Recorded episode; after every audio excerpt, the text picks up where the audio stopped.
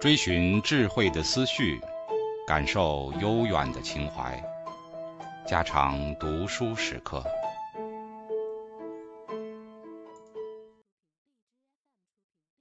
腊叶，鲁迅。灯下看《雁门集》，忽然翻出一片压干的枫叶来，这使我记起去年的深秋，繁霜叶降，木叶多半凋零。庭前的一株小小的枫树也变成红色了。我曾绕树徘徊，细看叶片的颜色。当它青葱的时候，是从没有这么注意的。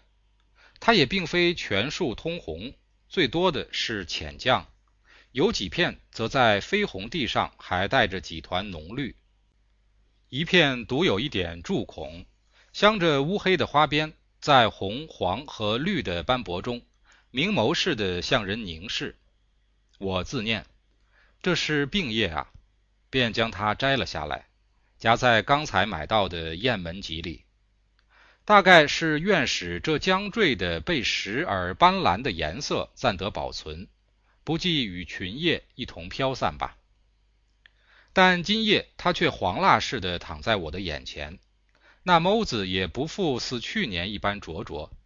假使再过几年，旧时的颜色在我记忆中消去，怕连我也不知道它何以夹在书里面的原因了。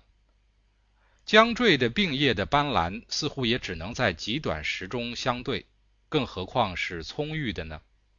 看看窗外，很能耐寒的树木也早经秃尽了，枫树更何消说得？当深秋时想来，也许有和这去年的模样相似的病叶的吧，但可惜。我今年竟没有赏完秋树的余霞。一九二五年十二月二十六日。